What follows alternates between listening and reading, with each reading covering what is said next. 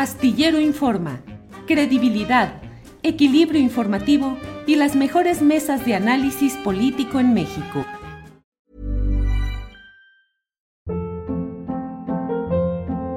Hold up. What was that? Boring. No flavor. That was as bad as those leftovers you ate all week. Kiki Palmer here, and it's time to say hello to something fresh and guilt-free. Hello Fresh. Jazz up dinner with pecan-crusted chicken or garlic butter shrimp scampi. Now that's music to my mouth. Hello Fresh. Let's get this dinner party started. Discover all the delicious possibilities at hellofresh.com. Millions of people have lost weight with personalized plans from Noom, like Evan, who can't stand salads and still lost 50 pounds. Salads, generally, for most people, are the easy button, right? For me, that wasn't an option. I never really was a salad guy. That's just not who I am. But Noom worked for me. Get your personalized plan today at Noom.com. Real Noom user compensated to provide their story. In four weeks, the typical Noom user can expect to lose one to two pounds per week. Individual results may vary. Noviembre. Daniela Barragán ya está por ahí. Dani, buenas tardes. Hola Julio, buenas tardes. Gracias por la invitación y un saludo a Temuris y Arnoldo. Ya tenía mucho que no me invitaban. Ya ven, ya ven, Temuris y Arnoldo, ¿de qué se trata o qué? Temuris, buenas tardes. Hola, hola, hola, hola, Dani, Julio, Arnoldo. Oye, Julio, que ya sé que estás en un cafecito, que es un buen café, pero diles que te pongan un florerito atrás, una plantita, algo así Antes como di que me dan alojamiento a la rápida aquí y que afortunadamente no hay sonidos externos fuertes. Pero Sí, pues pero bueno, bueno. ¿qué se- Oye, y saludos también a Arnoldo. Sí, Arnoldo Cuellar, buenas tardes. Buenas tardes a todos. Dani, qué gusto, Temoris. Por lo menos un póster de Alfaro ahí. este, O, o uno, o uno de, o uno de Raúl Padilla. Ándale. Daniela, sálvame, por favor, de estos malos eh, deseos que me están poniendo aquí mis compañeros. Dani, ¿cómo ves el, la convocatoria para la marcha del próximo domingo? ¿Qué te parece? ¿Crees que va a estar más concurrida, menos similar a otras que ha habido? Eh, la postura del propio presidente de la República. ¿Qué opinas sobre todo esto, Daniela? Pues sobre la marcha y la invitación y todo eso, creo que ahí sí no me voy a ver como muy objetiva, pero creo que desde estas marchas de los 2000 en las que invitaban a, vestirse todos de blanco, e uniformados, desde ahí yo no les tengo nada, nada de confianza, este tipo de, convocatorias que salen de, de un sector muy en específico, entonces ya cuando vienen con uniforme y todo, ya más o menos sabemos de, de dónde vienen. Digo, por un lado está claro el derecho de, que todos tenemos a, a, protestar por las cosas que cada uno cree que creen que está mal, que, que creemos que debemos defender, pero pues sí, lo del outfit para la marcha, como que ahí siento, siento que ya va parte del mensaje de quienes asisten ese día pues va a estar yo creo muy nutrido, como que no solamente es el asunto del INE, sino también ya eh, un tema de empezar a mostrar cuántos son los que al menos aquí en la Ciudad de México están bastante, bastante enojados. Ya tiene mucho, de hecho, pues casi toda la pandemia. La última eh, manifestación que recuerdo fue la de Frena, que es cuando tuvieron sus casitas de campaña eh, abandonadas ahí en Reforma. Es, eh, pero ya de ahí ya la oposición no se ha vuelto a manifestar, entonces va a ser muy interesante ver cuánta, cuánta gente este, logran concentrar. Todo el mundo se está ya como concentrando también en, el asunto de la defensa del INE, que sí creo que ha habido como también un tema de desinformación grave.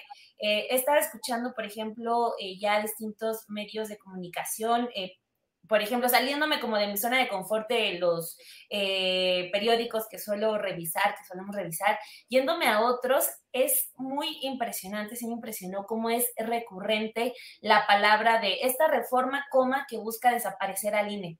Y siento que sí es preocupante porque desde ahí, eh, pues nos vamos dando también una idea de qué es a lo que la gente le está temiendo.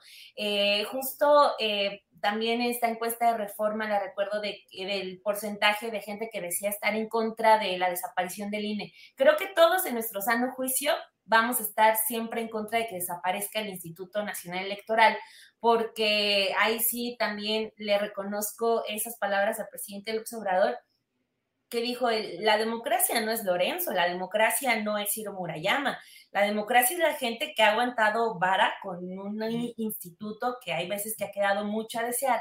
Entonces creo que por esa razón muchos, muchos siempre vamos a defender al Instituto Nacional Electoral Nunca vamos a pedir que se desaparezca, nunca vamos a querer que pase a formar parte otra vez de gobernación como era antes. Entonces, si partimos de que en los medios de comunicación se está hablando de la desaparición del INE, pues eh, nos vamos dando cuenta de cómo es que se está moldeando la opinión. Eh, pues no, no, no podemos como hacer, hacer eh, caso omiso de que hay gran parte de la gente que sí se está yendo por esa vía y de que también quienes están eh, convocando a la marcha, pues están explotando, explotando eso, ¿no? De que López quiere desaparecer al INE para empezar con su proceso de reelección, porque es desde que llegó quiere reelegirse prácticamente. Entonces también siento que nos pone ante cuatro años que no han funcionado de nada para los medios de comunicación, que, o sea, no se ha avanzado como en el asunto de crear mejores hábitos informativos, todavía el enojo es, eh, gran parte del enojo y de los argumentos de la oposición salen de fake news y pues siento yo, gran parte de, la marcha del propio, del próximo domingo va a estar basada en eso.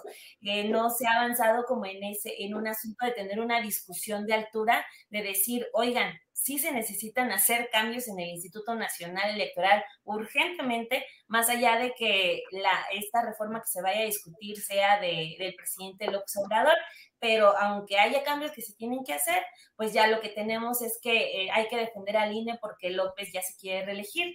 Entonces, pues va a ser muy importante lo de la marcha. Yo siento que va a reunir a mucha gente, pero eh, también estaba viendo hace un momento la, una alerta de Max Kaiser, si no me equivoco, diciéndole a la gente que no acepte ninguna entrevista de medios de comunicación que porque van a utilizar eh, sus declaraciones para burlarse, para burlarnos de ellos. Y es como es parte de lo que comentaba, eh, qué tanto van a poder o pueden argumentar la oposición sin que sean los voceros que se ven, que se ven a diario, que tienen mil y un espacio ¿qué tanto la gente puede argumentar sobre estar en contra de la reforma más allá de que se quiere destruir al INE? Entonces, aunque sea mucha gente, creo que de fondo eh, la discusión tendría que ser otra y una muchísimo más interesante y más seria sobre cambios que requiere el Instituto Nacional Electoral. Gracias, Daniela. Arnoldo Cuellar. Arnoldo, ¿cómo ves eh, las características específicas de esta convocatoria? Y de lo que puede suceder este domingo. Me refiero específicamente a que el propio presidente de la República no ha ahorrado calificativos, eh, descalificaciones hacia los, eh, la cúpula que convoca a este movimiento. Y por otra parte, pues creo que va a permitir ver qué tanto permea en clases medias, en grupos eh, críticos del presidente de la República, pues toda la narrativa que lleva largo tiempo. Me atrevo a pensar, Arnoldo, que esta será la primera manifestación que puede tener características distintas a otras contra López Obrador, que no tuvieron tanta cuantía de asistentes y parecían todavía un poco difusas en su objetivo. ¿Será esta marcha la primera organizada y de una oposición que espera ir creciendo en los tiempos electorales, Arnoldo? una especie de punto de quiebre del anti-López Obradorismo. Mira, han intentado muchas, no se han logrado aglutinar en un, en, una, en un frente unido de reclamos. El López Obrador logra dividirlos muy fácilmente. A veces también les proporciona elementos para permanecer cohesionados pese a todas sus diferencias, a la enorme gama de fuerzas políticas que no están contentas con, con, la llegada y con la permanencia y con las medidas del acuerdo de transformación, a veces incluso ni siquiera por las razones correctas, ¿no? A mí en lo particular me, me pareció muy atinado un, un, artículo este domingo de, de Alfredo Figueroa en, en, Reforma, eh, donde, bueno, con esta postura que muchos hemos asumido, Julio, tú mismo, Temoris, aquí, bueno, Daniela también, Arturo, no se diga, de tratar de mantener una crítica objetiva, viendo que todos están fallando, no, no, casados con ninguno de, las, de los lados, plantea que cuál es la democracia que defienden quienes están defendiendo al INE, que nunca fue exitosa, nunca fue, nunca logró eh, servirle al país, ¿no? Digo, logró las, las alternancias pacíficas que yo creo que son importantes, pero de ahí en más no garantizó la llegada de dinero de proveniencias desconocidas, incluyendo ilegales, a las campañas políticas, ni a las precampañas, ni la construcción de candidatos a partir de aparatos propagandísticos, ni las campañas negras que vulneraron a otros candidatos, al propio López Obrador, ¿no? Una serie de cosas que la hacían muy defectuosa, muy manipulable. Pero tampoco del otro lado estamos viendo una propuesta que, ataque los puntos eh, de oportunidad y parece una reforma también muy perdida, ¿no? Eh, entonces estamos en ese mundo, que es el peor de los mundos posibles, y que sí le da una opción a los opositores, no solo a López Obrador, sino a este intento de reforma política, porque además hay que acordarnos de que las reformas políticas solo se pueden lograr bajo el signo del consenso, y no el consenso preestablecido, que ese no existe, sino los consensos construidos, es, digo, cuando, cuando el PRI acepta, eh, o los gobiernos priistas, eh, ceder el manejo electoral a un organismo eh, ciudadano, entre comillas, irse separando lentamente después de, dos elecciones, una todavía con Chuaifeta al frente, que era un cuadro político, la otra ya con José Waldenberg, fue a cambio también de permanecer en ciertos espacios y ciertos márgenes de maniobra y, el control desde las cámaras, etcétera. Eh, y la oposición aceptó ir avanzando poco a poco, leninistamente, ¿no? Dos pasos adelante y uno atrás. Eh, yo creo que eso era el proceso que se podía. Muchos países se han enfrentado a eso. Son esquemas, el otro día lo decía Temoris, en el, en el, ánimo, en el ámbito de la justicia, que en el ámbito electoral, transicionales, progresivos y también con el riesgo de poder ser regresivos. Eso no, no estamos exentos, ¿no?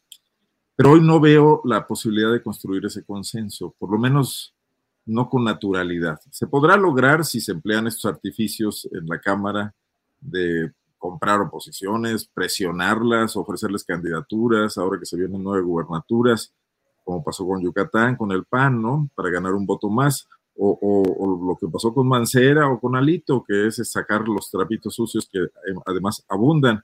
Pero esa no va a ser una, una reforma que tenga una vida muy larga si se consigue de esa manera, ¿no? Y lo que vamos a seguir teniendo es un sistema electoral muy cojo, quizás peor que el que tenemos hasta ahora, lo cual ya es mucho decir, ¿no?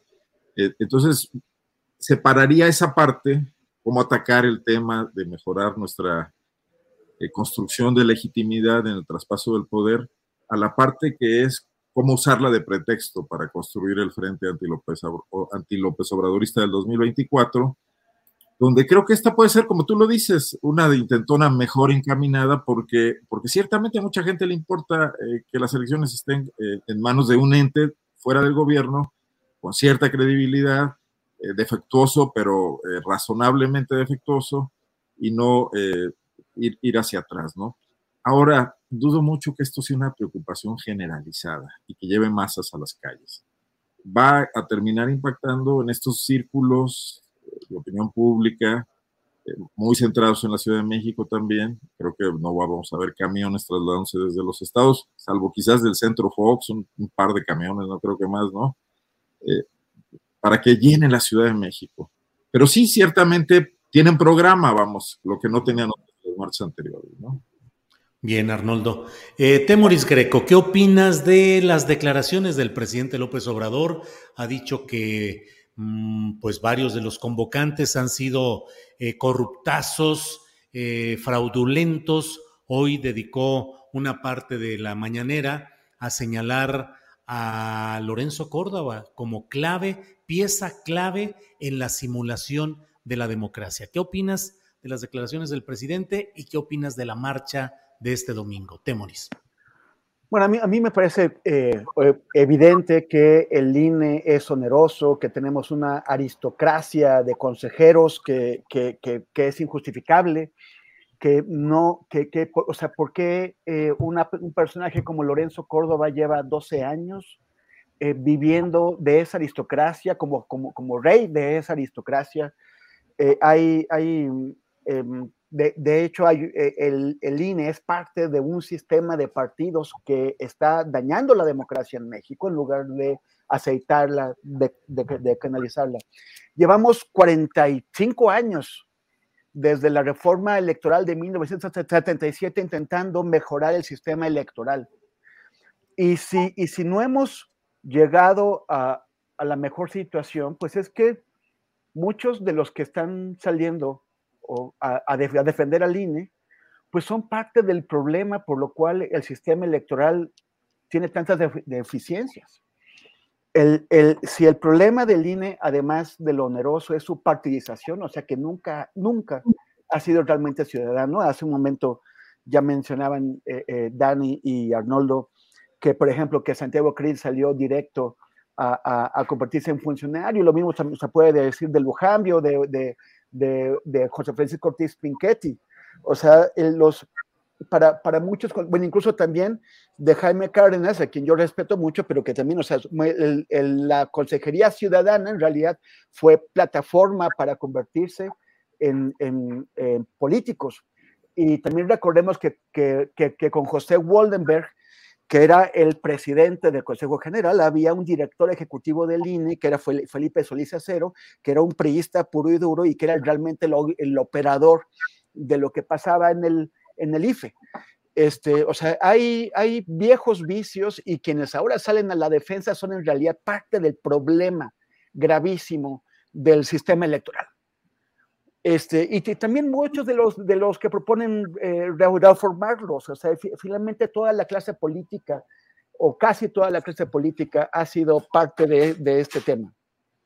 Eh, Marco Cortés y algunos eh, eh, dirigentes de partidos pretenden tomarnos el pelo al, de, al de decir que van a marchar como ciudadanos y, no como políticos, como si los intereses políticos y sus jugadas se, lo, se, se, pudieran despojar de ellas de pronto un domingo por la mañana, quitarse los, los, los, ropajes de políticos y salir a marchar y luego por la tarde volvérselos a poner. O sea, evidentemente eh, esto es una maniobra política. Y me, y me, parece que la ciudadanía que quiere participar en eso tiene que tomar en cuenta que efectivamente es la oposición intentando encontrar una narrativa común una narrativa no solamente que les permita presentarse, o sea, la, narrativa de, la que hasta ahora han, carecido, presentarse ante, ante, la ciudadanía, sino también unirse. Y sobre todo unirse después de la arrastrada que les dieron con, con, con, la, con el tema de, la, de, la, reforma al artículo transitorio sobre el ejército. Eh, y hay muchas mañas. Ese tema de plantearlo de la destrucción del INE, en realidad es un intento por darle un sentido o una, por simplificar esta narrativa común de la oposición.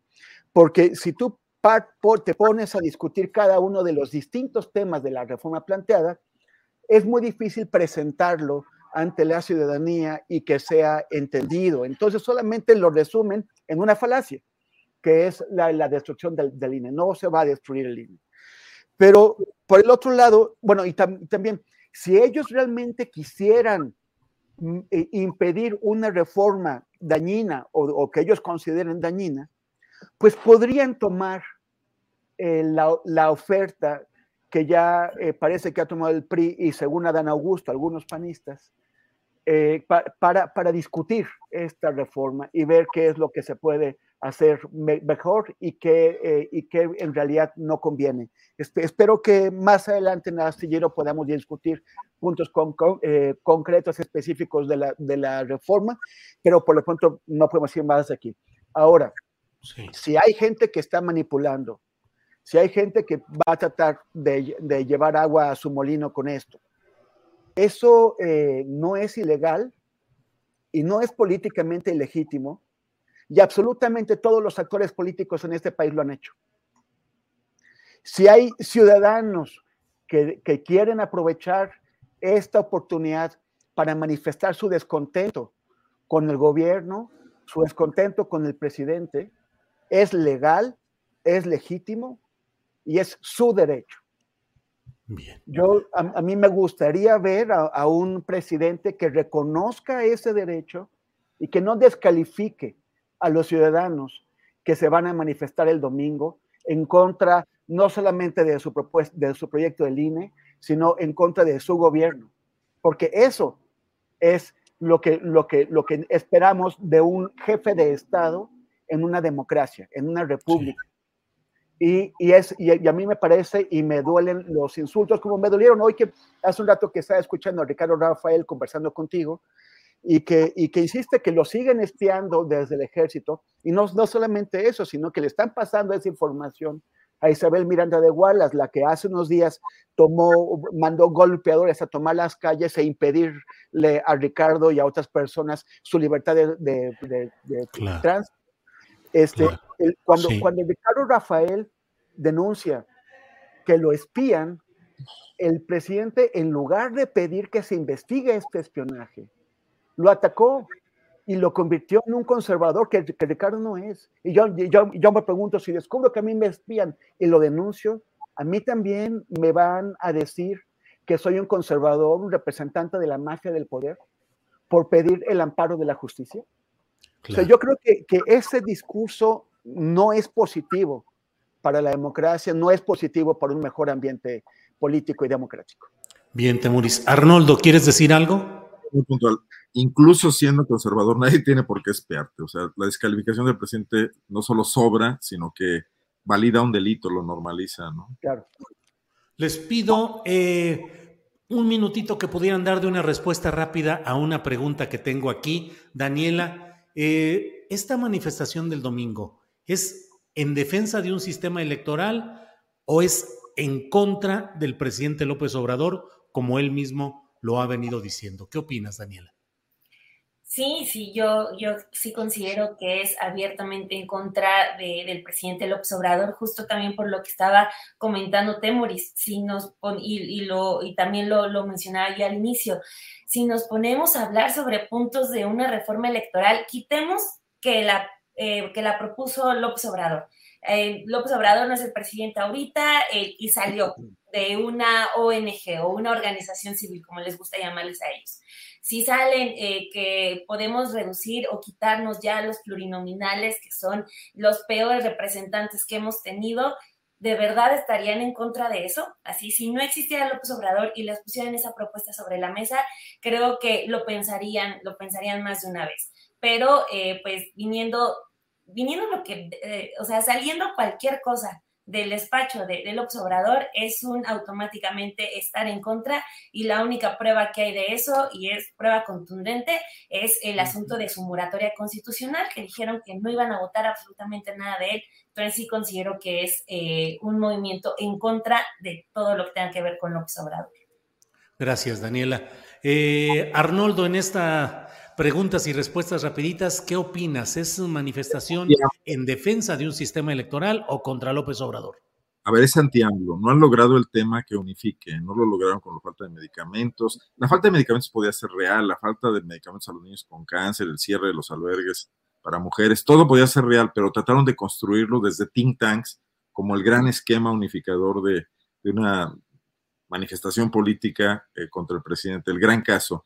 Creo que esta vez es un elemento más genérico, más importa más gente, con una cuestión más acreditada y el, propio hecho de que López Obrador se lance todos los días contra el INE eh, y contra Lorenzo Córdoba abona a eso. O sea, pero es la construcción de una agenda anti-AMLO, a ver si esta vez sí pega, ¿no? Y queda de lado el debate instrumental de las elecciones en México, su organización, su credibilidad y su mejoría, ¿no?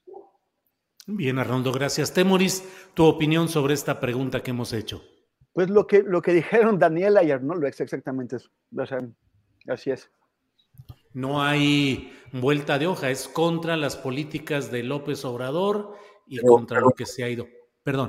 AMLO es muy bueno para darle agenda a sus adversarios y sus adversarios son pésimos para construir narrativas distintas de lo que él le plantea y conectar con, con la gente. Es que, es que, o si, si hay algo, lo, lo, único que los, que los une es estar contra el presidente, no, no, no, no hay otra cosa, o sea, no puede, no, no tiene ni siquiera, ya no diría visiones comunes del país, no tiene nadie de ellos una visión del país, un, una, un proyecto, entonces necesitan que el presidente les dé con que eh, unirse y hacer oposición. A ver, pero usando términos beisboleros, AMLO le lanza bolas muy fuertes que han salido hasta ahora todas de foul pero en una de esas les puede pegar una y la misma fuerza que le impone el presidente es la que va a generar la reacción que puede darles un éxito, ¿no? Daniela, ¿has visto que el propio presidente con su discurso muy directo y muy rudo contra esta marcha está haciendo un poco esto que dice Arnoldo de en términos beisboleros de que la fuerza del picheo puede resultar en una ayuda para el bateador, o sea, podría ser que en el fondo toda esta discursiva presidencial ayude a la marcha del domingo? Pues sí, porque, por ejemplo, también hoy en la, en la portada de Reforma estaba así hasta con tipo historieta, como les había llamado, ¿no? Este, hipócritas, eh, no sé, con todas las etiquetas que les lanzó ayer, recuerda solo la de hipócritas, y pues claro que eso, eso les enciende, yo creo que todo el mundo cuando eh, eh, despertó y abrió su, su periódico que les llega por suscripción de reforma, dijeron, ah, López otra vez ya está, pues ahora va a haber el, el, domingo, ¿no? Que aparte creo que es el cumpleaños del presidente, si no me equivoco. Entonces, este, o sea, justo también en, el día de su cumpleaños. pero por otro lado, pues el presidente honestamente ahí sí es, es muy hábil, ¿no? Y también no por nada es un político que ha sobrevivido tanto tiempo, o sea, eh, al menos todavía de 2000 a 2006 tenía como su puesto formal en, en la Secretaría de Gobierno pero del 2006 hasta, la, hasta ganar en 2018, no por nada estuvo, eh, estuvo siempre en el centro del debate.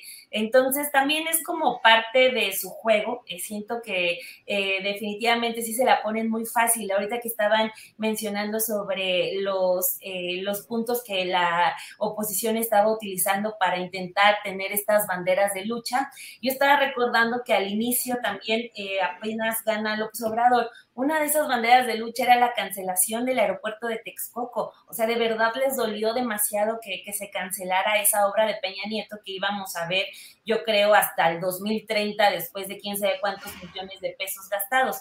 Entonces, o sea, si al presidente López Obrador, que es hábil, le ponen este, esta bandera de lucha, que es la cancelación del aeropuerto de Peña Nieto, pues realmente es como, pues sí, un antojito sabatino el poder ahí este, ya eh, bajarles toda su indignación, pero pues eh, sí, el hecho de que vengan los calificativos de parte del presidente, pues claro que, les genera molestia y también esa se va a ver el domingo. Sin duda. Gracias, Daniela. Eh, Arnoldo Cuellar, ¿crees que mm, estamos entrando ya en una espiral mm, de una mayor violencia verbal?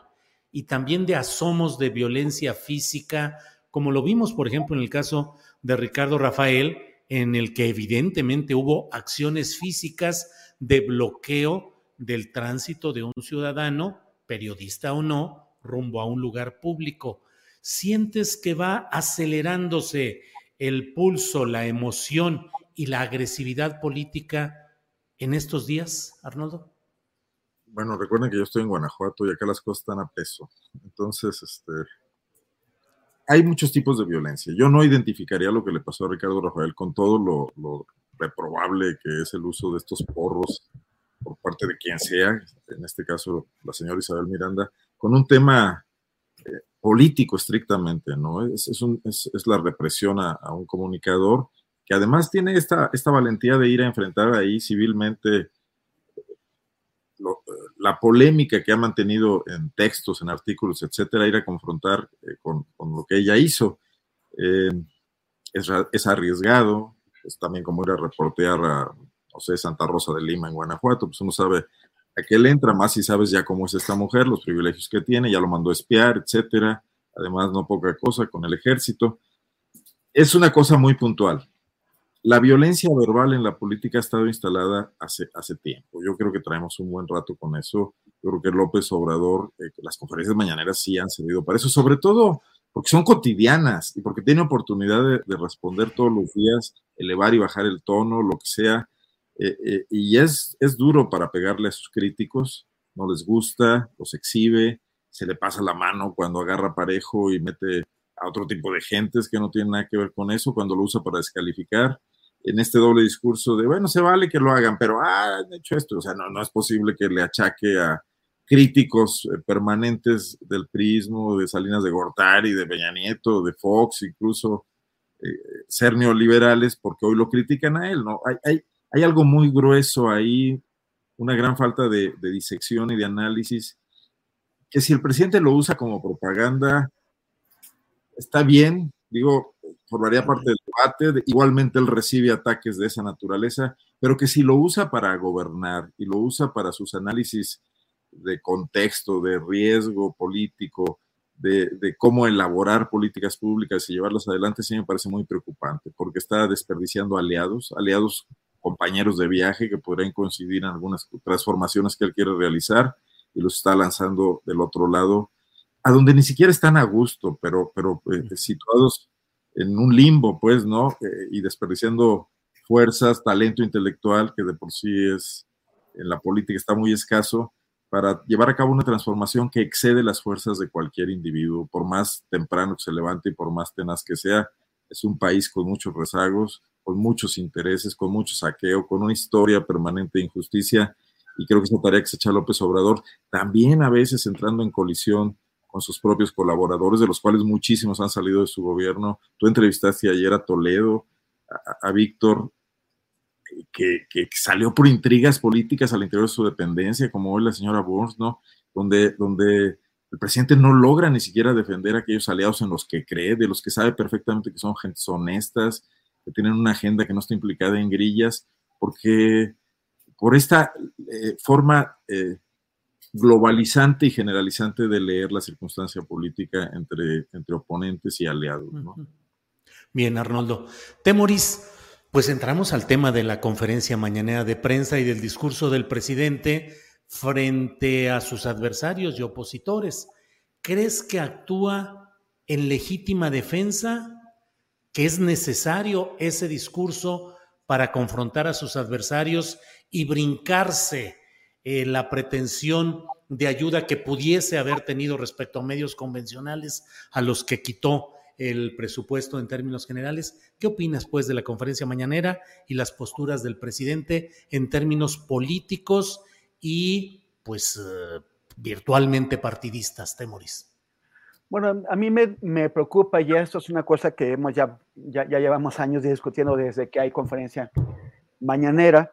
Me preocupa el desgaste que esto representa en principio para el presidente, porque eh, hablar todos los días, dos horas eh, sobre los temas del país, enfrentar algunos cuestionamientos que son muy serios, otros cuestionamientos que no son nada serios, otros que están destinados a, atacarlo, otros que es, pues, que, pues todos los, los, los lamezuelas que, que hay ahí, este, empezando por el tal molécula eh, pues es, es muy desgastante y también provoca, a mí me parece que el presidente a veces diga algunas cosas que no han sido necesariamente meditadas, porque ante lo que le dicen, los, lo suelta y todo eso tiene consecuencias.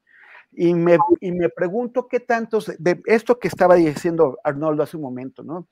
Que, que ha puesto eh, eh, en contra o ha enviado al otro lado a mucha gente que en realidad, que lo ha apoyado, que podría seguirlo apoyando, y que, y que incluso desde un punto de vista crítico.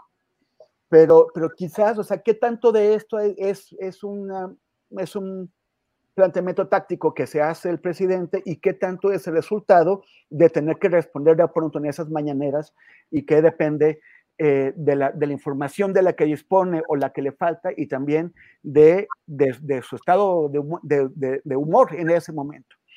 yo, yo, creo que sí le ha funcionado muy bien, muy bien, para contrarrestar el, el, el poder de, medios de comunicación que están pues en manos de lo que él llama la mafia del poder. La misma mafia del poder, por cierto, que está en su consejo asesor empresarial, son los mismos. Pero bueno, pero sí le ha, servido para contrarrestar esto. Pero yo, si yo fuera su asesor y, él me escuchara, que se sabe que no escucha a sus asesores, pero bueno, estamos hipotetizando. Eh, yo, le, yo le sugeriría hacerlo dos veces, a lo sumo tres veces a la semana, dos, para evitar desgaste, para controlar más, más el discurso y también para que se pudiera concentrar en otras cosas. Yo no sé si esto es cierto, pero Gibran eh, eh, Ramírez, este eh, joven politólogo de la 4T, eh, publicó hace una semana o dos un artículo que, eh, donde dice que pues, eh, crear o preparar la, la mañanera se ha convertido en la principal actividad del presidente. Hey, it's Ryan Reynolds, and I'm here with Keith, co star of my upcoming film, If, only in theaters, May 17th. Do you want to tell people the big news? All right, I'll do it. Sign up now and you'll get unlimited for $15 a month in six months of Paramount Plus Essential Plan on us. Mintmobile.com slash switch. Upfront payment of $45 equivalent to $15 per month. Unlimited over 40 gigabytes per month. Face lower speeds. Videos at 480p. Active Mint customers by 531.24 get six months of Paramount Plus Essential Plan. Auto renews after six months. Offer ends May 31st, 2024. Separate Paramount Plus registration required. Terms and conditions apply if rated PG. Ever catch yourself eating the same flavorless dinner three days in a row? Dreaming of something better? Well, HelloFresh is your guilt-free dream come true, baby. It's me, Kiki Palmer. Let's wake up those taste buds with hot, juicy pecan-crusted chicken or garlic butter shrimp scampi. Mm. Hello Fresh. Stop dreaming of all the delicious possibilities and dig in at HelloFresh.com. Let's get this dinner party started.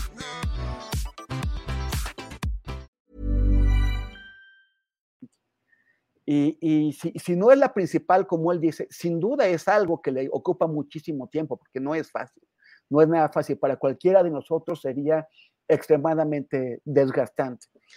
Entonces yo, yo, sí, yo sí tendría otro tipo de, recomendación.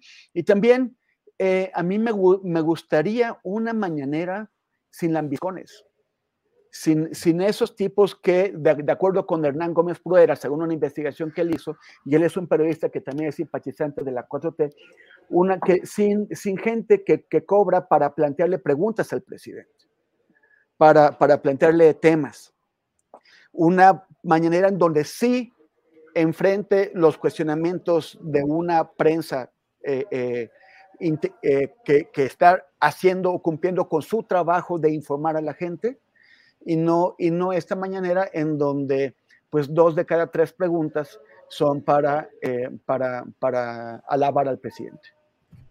Bien, Temoris. Eh, Daniela, lo que quieras agregar sobre este tema y de una vez voy abriendo antes de que se nos acabe el tiempo lo que puedas decirnos también respecto a esta guerra de fiscalías, la de la Ciudad de México y de Morelos, a partir del caso Ariadna. Los temas y el enfoque que quieras eh, en estos temas, Daniela. Sí, solamente sobre, para cerrar el caso eh, de lo de la información y las mañaneras, eh, pues sí, nos habla de un presidente que yo creo que está bastante solo, porque pues si no lo hace él, su equipo, pues no sé si porque él no quiera que su equipo lo haga, sino que él parece que tiene que esquivar todas las balas, así, no sé si por decisión propia o por qué razón, pero eh, sí también eh, apoyo esa moción de que sería mejor una mañanera en la que igual en lugar de dar una explicación diga, ok, vamos a ver de qué se trata este tema que nos están exponiendo, porque sí, hay veces que ese bote pronto no ayuda demasiado, pero pues también ya es una herramienta ya no solo de López Obrador, sino de la gente, o sea, yo no sé qué va a pasar después cuando si a la gente le quitan las mañaneras, ahí sí ya se, les van a quitar una, una, herramienta muy, muy, muy importante, que también es algo que, que se debe tomar en cuenta. Y, oye, Dani, oye, Dani, pareciera incluso que dentro de los cálculos electorales para 2024, casi, casi la pregunta de quién puede darle una continuidad interesante a las mañaneras ya con otro conductor o conductora, porque no es tan fácil, Daniela. No, yo también que eh, pues le, si las sigo todas por el, noticiero de, de, Café y Noticias, o sea, de repente, como hoy, son las 10, 20 de la mañana, el señor empezó a las 7 y 10, es como, ¿en qué momento alguien puede hacerlo? Es, sorprende, tiene más la fuerza de un chico de 15 años que un señor de más de 70, pero es, es impresionante. No sé, por ejemplo, Marcelo cuando iba a las, a las mañaneras eh, responde más acotadamente, más rápido y es todo más ágil, pero este sí, yo creo que estas mañaneras de casi tres, tres horas y media, nadie más las va, las va a ser capaz de darlas. Bien, Daniela. ¿Y sobre la batalla de las fiscalías, Daniela?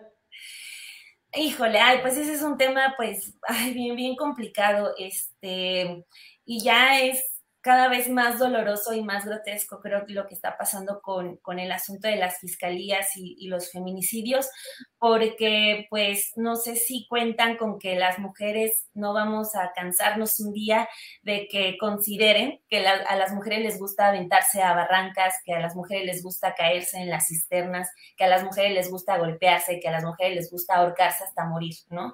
Eh, ya es una, una corrupción tremenda la que hay en todos esos eh, organismos que son los que se supone que tienen que eh, impartir justicia, buscar a los agresores, pero si desde ahí partimos de que son los funcionarios que actúan con misoginia eh, y que atienden a familiares de, de, desaparecidas, que atienden a familiares de víctimas de feminicidio, que atienden a las sobrevivientes de agresiones, pues más bien pues diciéndoles que por qué andaban con ese hombre si las golpeaba, que por qué salieron tan de noche, que por qué se fueron a tomar. Ahora, lo que querían hacer creer con el tema de de Ari era de, ay, es que ¿por qué se fue a tomar y por qué toman un taxi?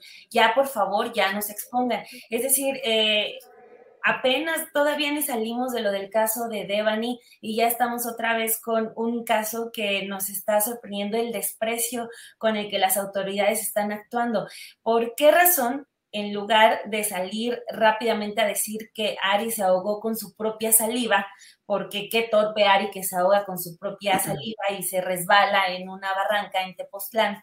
Este, ¿Por qué no salen a de, en lugar de atender a medios de comunicación? ¿Por qué no detienen esa investigación? Empiezan a investigar como se debe con el protocolo que está establecido, porque no es que no lo haya, ya hay un protocolo para investigar adecuadamente toda muerte violenta de una mujer, en lugar de ponerse a investigar, en lugar de atender a medios que hicieran bien su trabajo, que cumplieran con el protocolo para atender a la familia, porque también eso ya se está volviendo como eh, la constante de que se tiene que atender tal requerimiento para tal gobierno, para tal medio no, los, las importantes son las familias, las importantes son las que quedan, las importantes son las que van a tener que eh, rehacer su vida después de una agresión.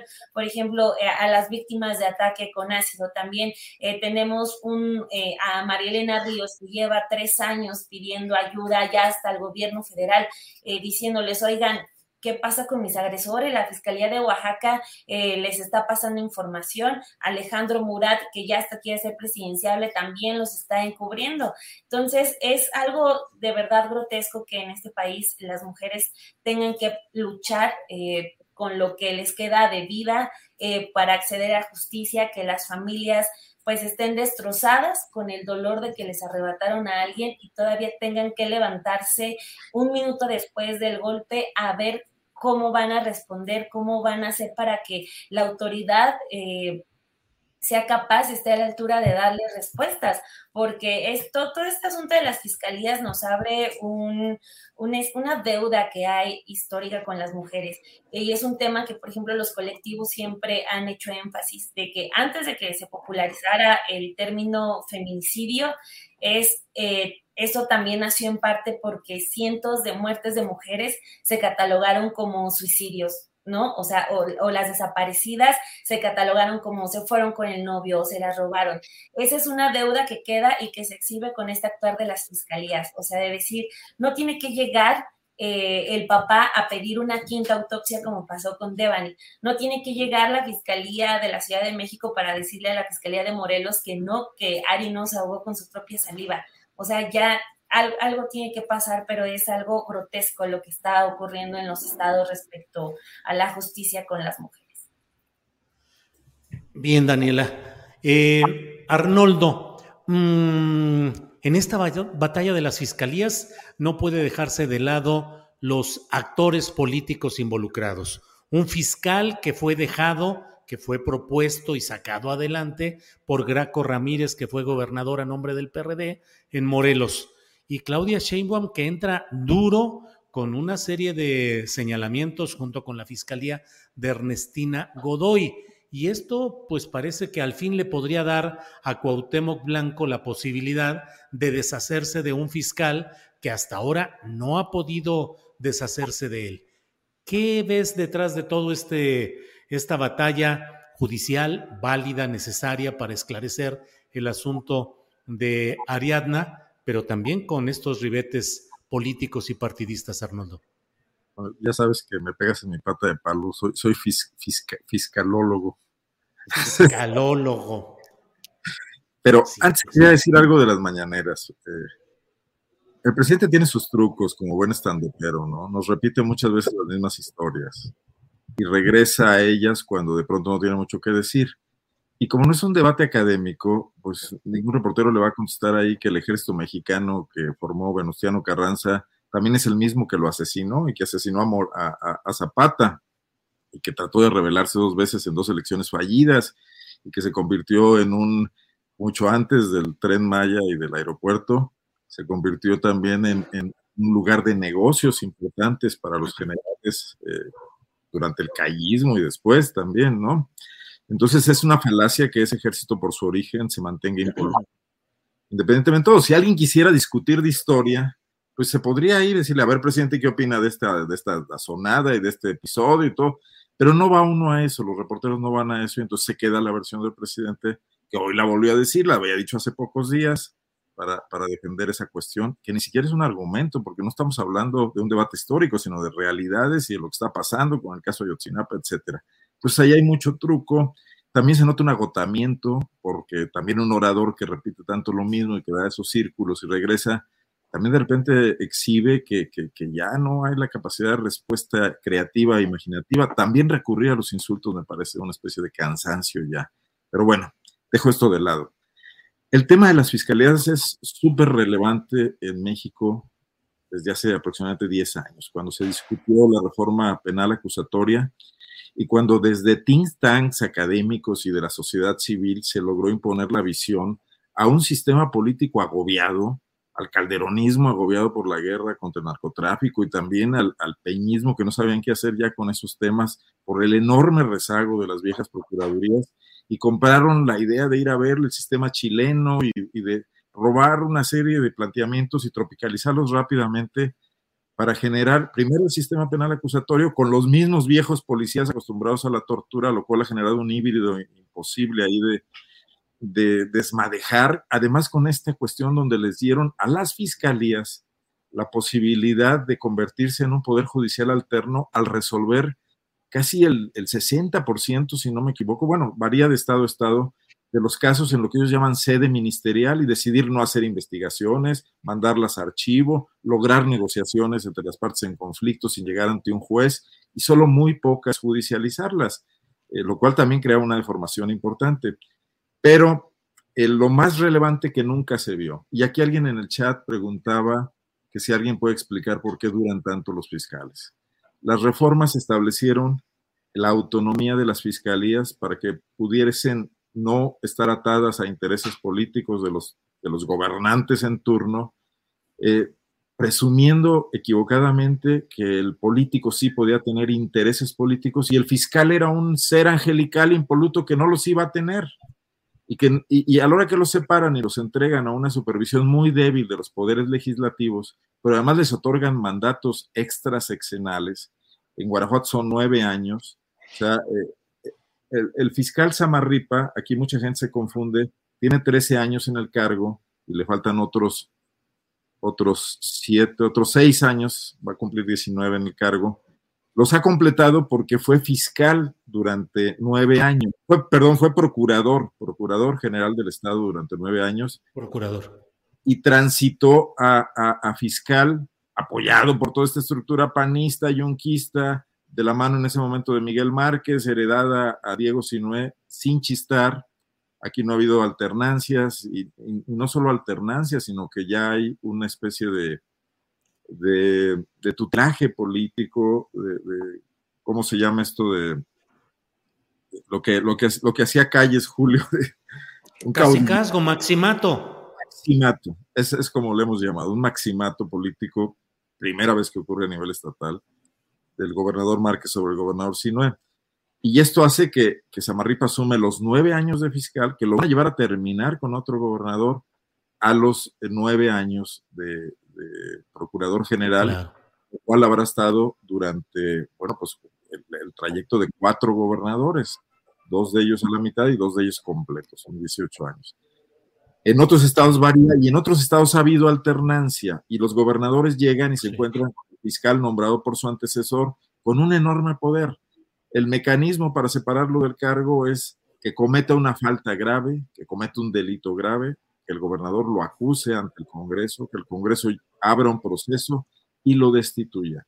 Hay gobernadores que no tienen el control de sus congresos, pero aún así los fiscales pueden hacer, eh, a diferencia de lo que pensaba la reforma planeada en el Instituto de Investigaciones Jurídicas de la UNAM y en las organizaciones civiles ligadas al tema penal, que, que los fiscales no iban a hacer política, los fiscales hacen mucha política. Y Julio, ¿qué mejor manera de hacer política que hacer favores desde el Ministerio Público?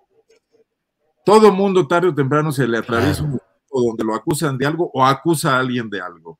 Y si eres amigo del fiscal, las cosas caminan. Tienen amigos en los colegios de abogados, tienen controlados una serie de aparatos.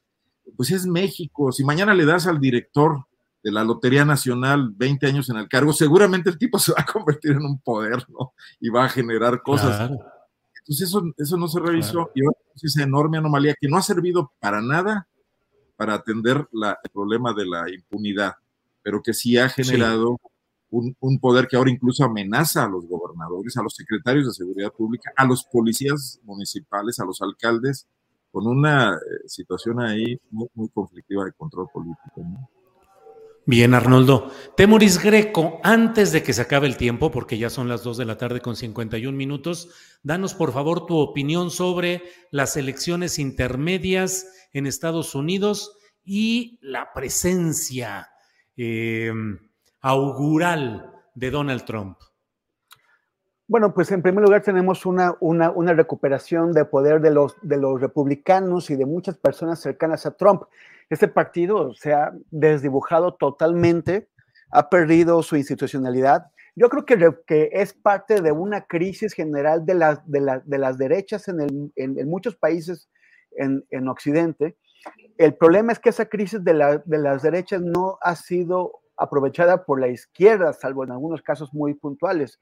Más bien, la crisis de las derechas está provocando un corrimiento hacia la extrema derecha, que es el caso, es el caso de, Donald Trump. Eh, muy probablemente van a capturar o a recapturar la Cámara de Representantes, que es, como la, de diputados en México, y está en disputa el Senado si, nada más capturan una de, de las cámaras, van a bloquear el gobierno de Biden y no se va a mover nada. Si además conquistan el Senado, muy probablemente eh, empezarán una ofensiva legislativa contra Biden para tratar de pavimentar el camino al regreso de Donald Trump. ¿Y eso en, qué nos puede afectar a nosotros? Bueno, para empezar, la reelección de Trump. Hay mucha gente que parece no entender qué clase de personaje es Donald Trump y, y, sorprende. Hay, gente que cree que es hasta beneficioso para México. Es cierto, es cierto que el presidente López Obrador pues hizo la enorme, la, eh, la, hazaña de, eh, de, domar al toro hacia las, la última parte de, de su mandato pero la, la, primera parte nos hizo tantas maldades como, como pudo. Incluso el presidente López Obrador, recordemos bien, lo forzó mediante amenazas de guerra comercial, forzó a que el presidente López Obrador le diera un giro de 180 grados, una vuelta total a su política migratoria. Cuando, cuando empezó este gobierno, eh, eh, se, se, determinó recibir y facilitar eh, el, el, establecimiento de los migrantes en México y de inmediato ya nos, ya, ya nos convertimos otra vez en el policía migratorio de Estados Unidos. Entonces, creo que eso lo, lo, lo, vamos a ver ahora en los próximos dos años, si es que los republicanos se hacen de control, un, una, de, de, de, regreso a la retórica de que, de que se construye el muro en la frontera y que nosotros paguemos por él, de regreso a a, medidas que, que hacerles más difícil la, la vida a, las, a, los migrantes en Estados Unidos, a los migrantes mexicanos y de, y de, y de otros países. También viene el tema económico, porque en la, en la economía ellos podrán int introducir eh, me, me, medidas que tal vez no conduzcan a la recuperación, sino, por ejemplo, como intentó hacer en Gran Bretaña Liz Truss, a, eh, a, a, seguirles quitando impuestos a los, a los, ricos y cargarles la mano a la clase trabajadora y, y, a las clases medias. Esta es muy grave lo que, lo que pueden hacer también con el clima. Tenemos una emergencia climática, acaba de salir un informe, el, el último informe que se está presentando eh, ahora en la, en, la, en la, cumbre del Cairo, en donde pues ya los, el hielo ártico se va a perder y eso va a, a, a agudizar la, la, transformación del clima en nuestro planeta. O sea, ya no podemos parar eso. Y, y, lo poco que sí se puede hacer para tratar no de impedir, no de detener, sino de moderar la transformación del clima requiere eh, eh, med medidas, en, en, eh, sobre todo en los mayores emisores de contaminantes del planeta, y ese es Estados Unidos, además de China. Y en, en, entonces tenemos, o sea, es, es ominoso este, esta recuperación del poder del, del, Partido Republicano y sobre todo la, la, la, posibilidad de que esto efectivamente facilite, fa, facilite el retorno de, de Donald Trump a la presidencia en dos años. Bien, Temoris. Eh, Daniela, nos queda espacio para dos minutitos de postrecito de cada cual. Así es que, Daniela, lo que quieras poner sobre la mesa, ya sabes que puede ser postre dulce, que es el clásico, semi amargo o amargo, porque así son las cosas en nuestra mesa periodística. Daniela. Ay, sí, porque así están los días. Eh, pues eh, sí, creo que me seguiría con lo de Rautel N, el que está, el tipo que está detenido por el asesinato de Ari. Eh, solamente como para eh, decir que tenemos que poner un montón de atención, ya que tenemos autoridades que no hacen bien su trabajo en cuanto a feminicidios. Pues al parecer es un tipo bastante, bastante poderoso. Desde que estaba saliendo lo de la investigación, eh, hablaban de que tiene hasta servicios de seguridad, en los videos se ven camionetas, eh, tiene departamentos, o sea, eh, hay que ponerle atención para que no salga alguna otra chistosada, algún otro mal chiste por parte de las autoridades. Igual al menos la Ciudad de México tiene ahí, al parecer, la, la intención de dar, de llevar a buen puerto la investigación, pero pues claro que da temor estar enfrentando a hombres poderosos aquí en México, que tenga fiscales que lo estén protegiendo, como en el caso del de Morelos. Entonces, sí, solamente que eh, aunque mediáticamente los casos de feminicidio tengan cierta duración y no tan grande, pues hacer todos un esfuerzo para no, para no quitarle los ojos encima al, al tipo este que todavía se atrevió a ir al funeral de, de Ari. Sí, Daniela. Eh, Arnoldo, postrecito, por favor. Pues uno muy amargo, Julio, que es este asesinato de una madre en el municipio de Abasolo, en Guanajuato, María Carmela Vázquez. Es la quinta persona relacionada con grupos de búsqueda que es asesinada en los últimos dos años en Guanajuato, un estado que hasta 2019 negaba enfáticamente que hubiera fosas y que hubiera desaparecidos y que la fiscalía sistemáticamente presentaba ante estos mismos organismos que las califican y que han hecho un buen negocio de los análisis de cómo funcionan las fiscalías, eh, diciendo que en Guanajuato encontraron al noventa y tantos por ciento de todas las personas desaparecidas. Esta realidad estalló en mil pedazos durante la pandemia en 2020, cuando Guanajuato se convirtió en, un, en el estado con más fosas descubiertas en estos dos años. Se organizaron, los, más bien la organización de los movimientos de, de, de familiares de desaparecidos, de buscadoras, lo que logró imponer el tema en Guanajuato. Ellas fueron las que se lanzaron a encontrar uh -huh. estas fosas y, hoy vemos que están desprotegidas absolutamente con comisiones de búsqueda y de atención a víctimas en Guanajuato que no reciben presupuesto del Estado, el presupuesto que reciben de la Federación lo, lo desperdician porque no están a tiempo para cumplir con los requisitos y que al gobierno panista no le interesa de ninguna manera. Esto preocupado como está por presumir lo bien que andamos, la grandeza de Guanajuato, la atracción de inversiones, que por cierto, en estos días ha, quedado en claro que, León es una de las ciudades con mayor pobreza en el país, con mayor pobreza de niños, niñas y adolescentes, con los salarios más bajos, con la brecha salarial más baja. Se publicó un artículo muy interesante el día de ayer de Viri Ríos en, en Milenio sobre este tema, todo muy documentado en datos. Entonces, pues nada más dejar este espacio. Ese es el primer estado que rechaza abiertamente en su Congreso el tema de darle más tiempo a, a, a la Guardia Nacional, al Ejército, para mantener la claro. vigilancia, por razones ideológicas, claramente, claro. porque dependen de ellos. Cada día va el gobernador y solicita más, más respaldo, se reúne con los generales, los llena de elogios, hacen juntas con ellos. Ellos están metidos en la militarización. Claro. Daron nada más la señal de que la rechazan, entre comillas. Gracias, Arnoldo. Temoris, postrecito, por favor. Oye, pues mira que eh, nos eh, personas que, que, siguen nuestra mesa y en general tus, tu canal y tus programas me, me, buscaron para comentar y para compartir su inquietud, su, su, su, molestia y su preocupación por un tema que está atorado o, o que ni siquiera está atorado, sino que está eh, avanzando mal en Topolobampo, en el estado de Sinaloa, es el municipio de, Ahome en el, en el norte, cerca de los, de los Mochis, donde una empresa alemana está construyendo una planta de amoníaco.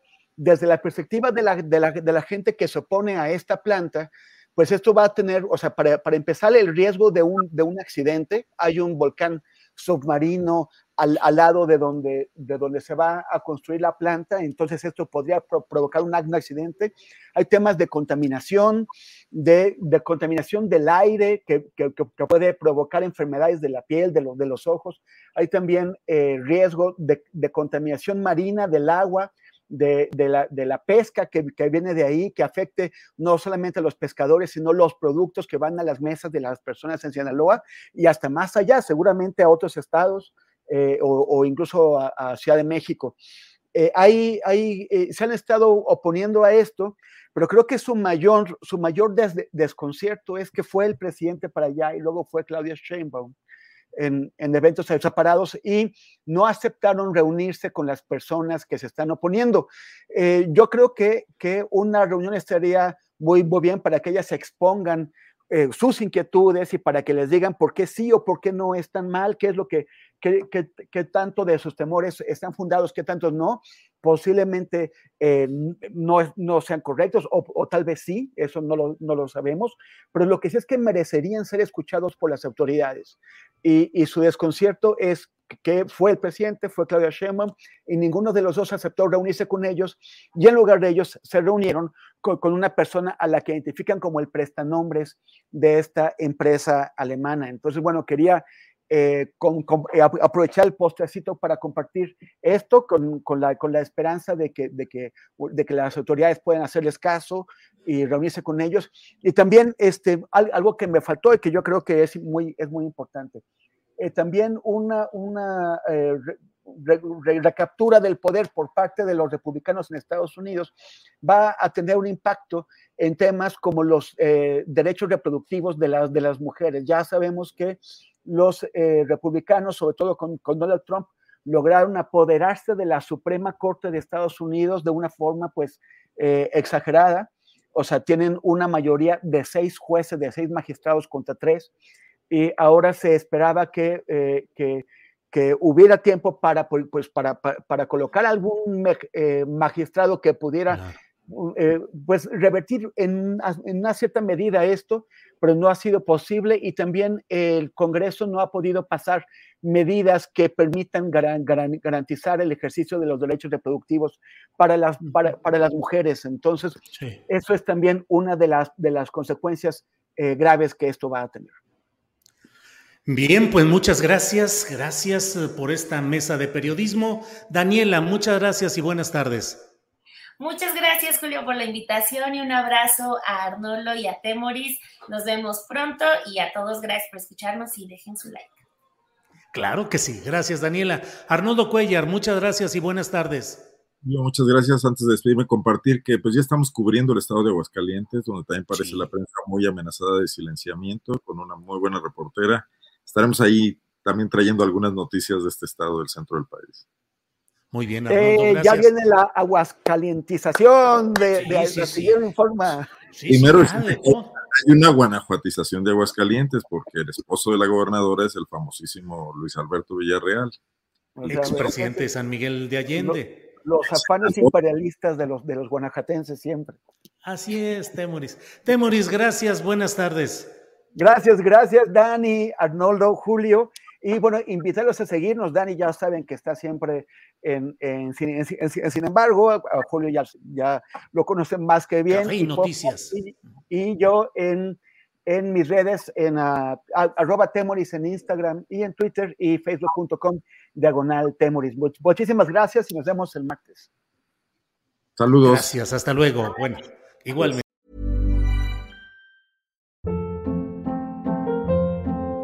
Hold up. What was that? Boring. No flavor. That was as bad as those leftovers you ate all week. Kiki Palmer here, and it's time to say hello to something fresh and guilt-free. Hello Fresh. Jazz up dinner with pecan-crusted chicken or garlic butter shrimp scampi. Now that's music to my mouth. Hello Fresh. Let's get this dinner party started. Discover all the delicious possibilities at hellofresh.com. Hola, buenos días, mi pana. Buenos días, bienvenido a Sherwin Williams. ¡Ey! ¿Qué onda, compadre? ¿Qué onda? Ya tengo lista la pintura que ordenaste en el ProPlus app. Con más de 6.000 representantes en nuestras tiendas listos para atenderte en tu idioma y beneficios para contratistas que encontrarás en aliadopro.com. En Sherwin Williams somos el aliado del PRO.